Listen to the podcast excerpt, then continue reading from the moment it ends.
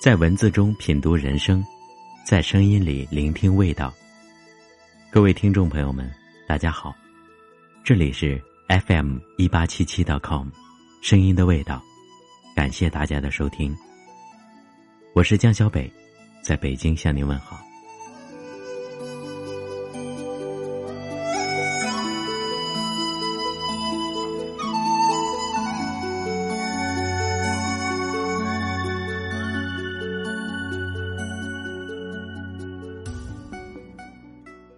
最近很热门的一个话题就是热。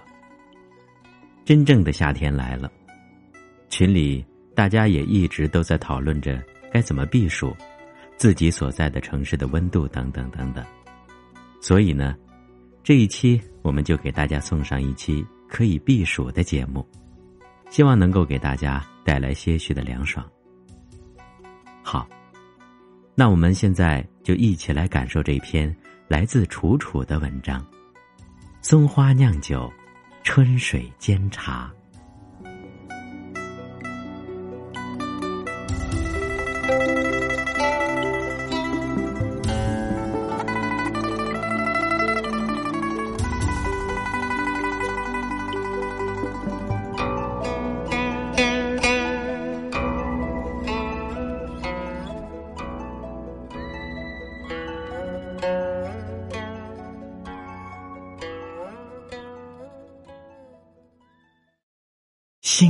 千古繁华梦，诗眼卷天涯。孔林乔木，吴宫蔓草，楚庙寒鸦。树间茅舍，藏书万卷，头老村家。山中何事？松花酿酒，春水煎茶。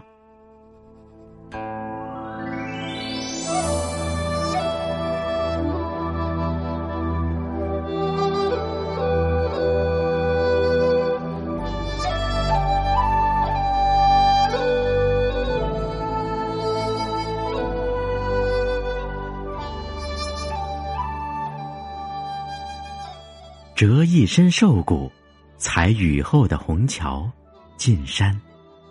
在山山与树树的夹缝间，辟半亩薄地，起一间柴屋，只栽松柏。南松站远些，刚进孔武护塞树边；女松已近些，端茶递水，红袖添香。老松可对弈。小松可共舞，酒醉茶酣也可以手推松约去。山任樵夫及树，水任渔翁及鱼。我非樵非鱼，便拥有一切。无路，则处处是路。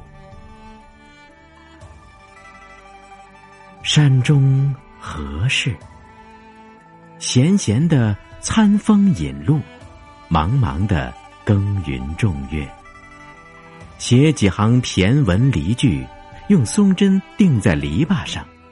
花朵来读有花香，蝴蝶来读有蝶味儿，萤火虫来读有荧光，山鬼来读有诡异，仙人来读有仙气。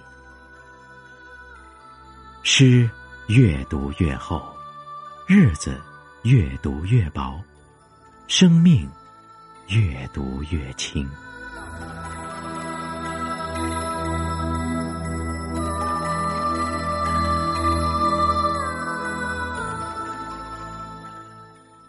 明天有明天的落叶，后天有后天的事情。反正这山中没个盲人。反正这山中没个闲人，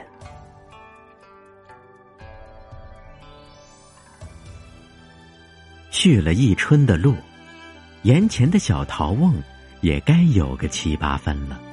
日头下，拿进新呼的红泥小炭炉，用去碎晒干的花生燃火，才不会把水煎老。宠自己一回，今年就用那从来都舍不得用的、养得又亮的晚唐小壶。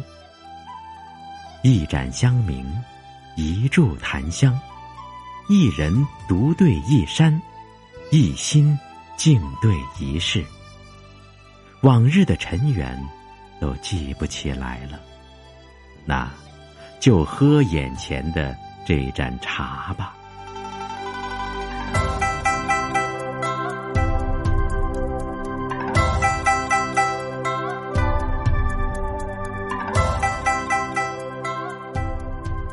茶要独品，酒须共酌。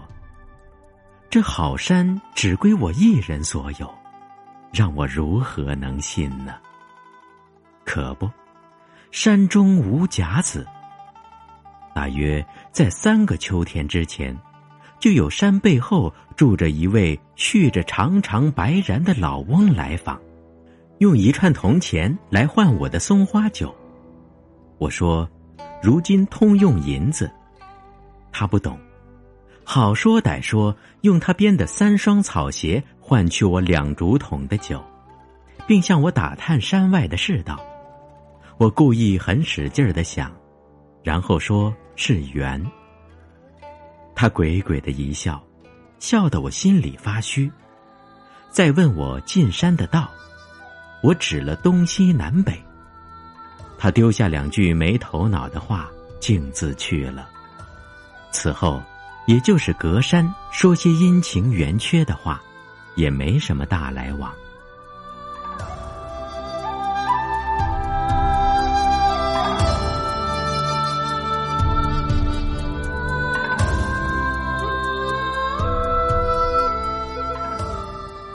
年前去找他对酌，只见两间茅屋，一间紧闭，并用草绳紧紧拴了门环。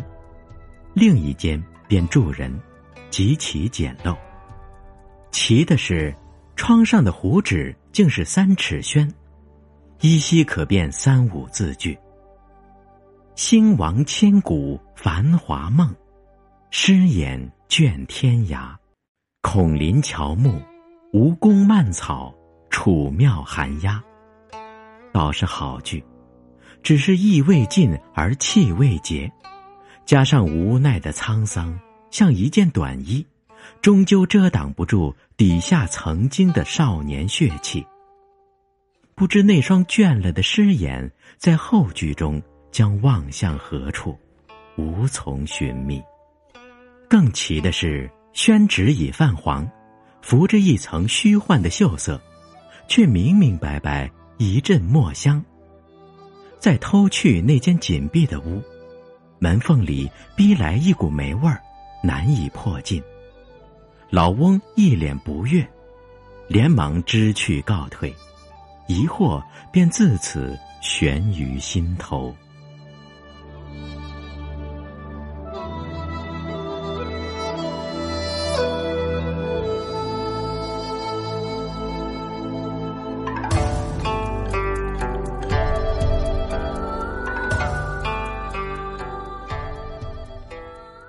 眼看秋叶落尽，陈酿已快见底，日日忙着拾掇松花酿新酒。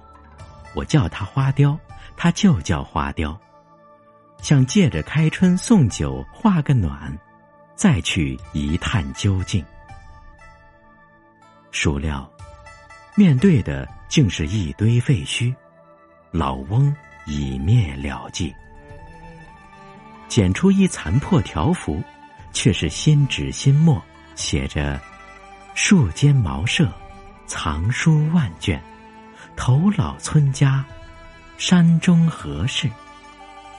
紧接着，是一支简笔墨梅，想来或是一时无句，信手涂眉，或是墨未尽而笔已秃，仍又不舍，意犹未尽。想想，也罢也罢。秃笔余墨，画眉正好，点点眉瓣，着得很有意气。我心中悬石轰然而落，方知是我的眼拙了。那紧闭柴屋，当藏万卷诗书。山中潮气重，书梅的也重，而这布衣老者，便是隔世的骚人墨客。隔世，隔几世呢？唉，千古繁华，原只是一道薄风。他在山中避过这道风，于世间的缺漏与错过，究竟是遗憾，还是那墨梅枝桠间？最好的留白呢？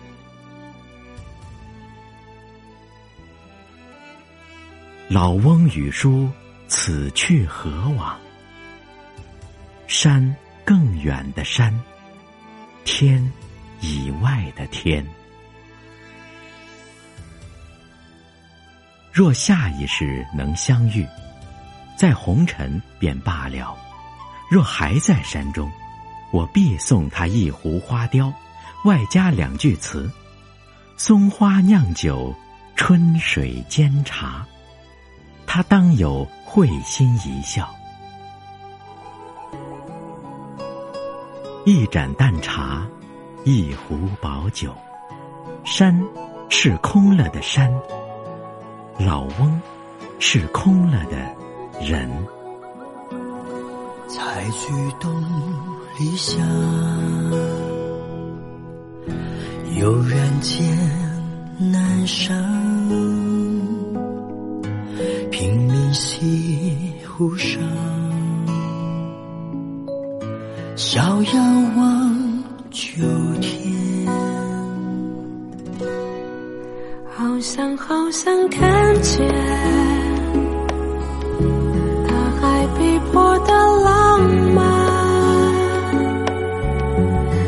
想好想看见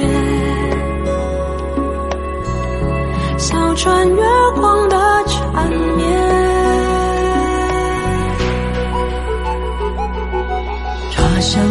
精心的墙。繁华终究有了清雅，